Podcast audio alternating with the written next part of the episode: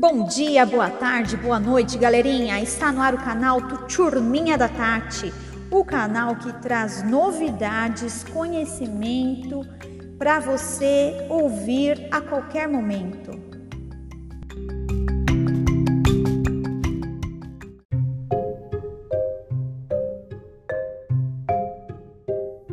Aposto que você não via a hora de que este episódio chegasse aqui, não é mesmo?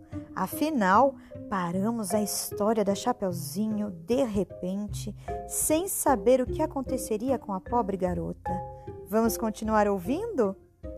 E aí vai, de onde nós paramos, Chapeuzinho Vermelho.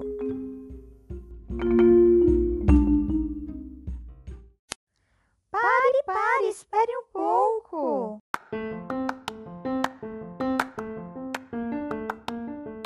mais tarde, mas eu não lembro onde parou a história. Tá bom, pessoal, tá bom. Vou então retomar o pedacinho de onde paramos. Lembrando que a versão que estamos ouvindo é de Charles Perrault.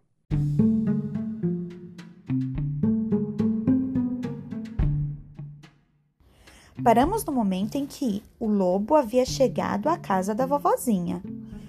Ele havia entrado, se lançado sobre ela e a devorado. Depois ele fechou a porta e se deitou na cama fingindo ser a avó, à espera de Chapeuzinho. Passado algum tempo, ela bateu a porta. Toc, toc, toc. Quem é? Chapeuzinho Vermelho, ao ouvir a voz grossa do lobo, a princípio ficou com medo, mas supondo que a voz estivesse rouca, respondeu.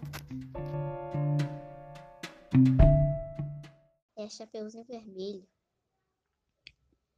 que traz para a senhora um, um, um bolo e um pedacinho de manteiga que minha mãe mandou.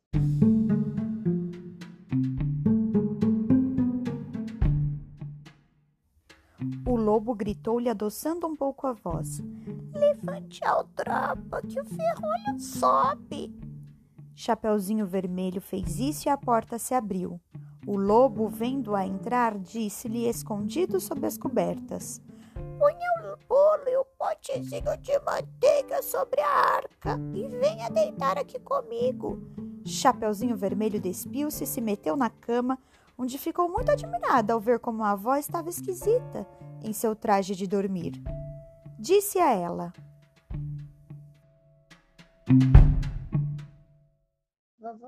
Como são grandes os seus braços?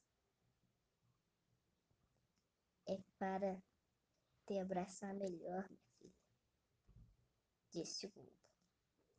Vovó, como são grandes essas suas pernas? É para poder correr melhor, minha netinha, disse o lobo. Vovó, como são grandes essas suas orelhas? É para ouvir melhor, minha netinha. Vovó, como são grandes esses seus dentes? É para te comer. Sim, dizendo o malvado lobo, se atirou sobre o chapeuzinho vermelho e a comeu. A história acabou e eu fiquei pensando em duas palavras diferentes que aparecem nesta versão da história: aldraba e arca. Vamos ouvir agora o que elas significam? É com você, Lucas.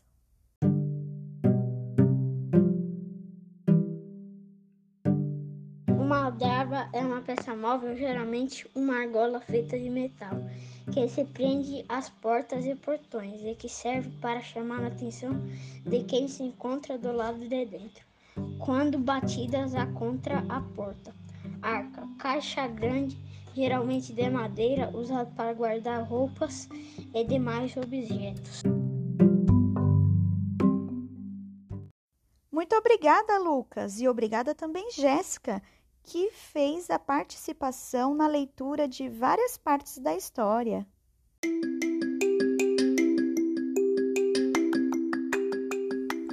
E é isso aí, pessoal. Esse foi mais um episódio do nosso podcast Turminha da Tati. Te vejo por aqui nos próximos. Tchau, tchau!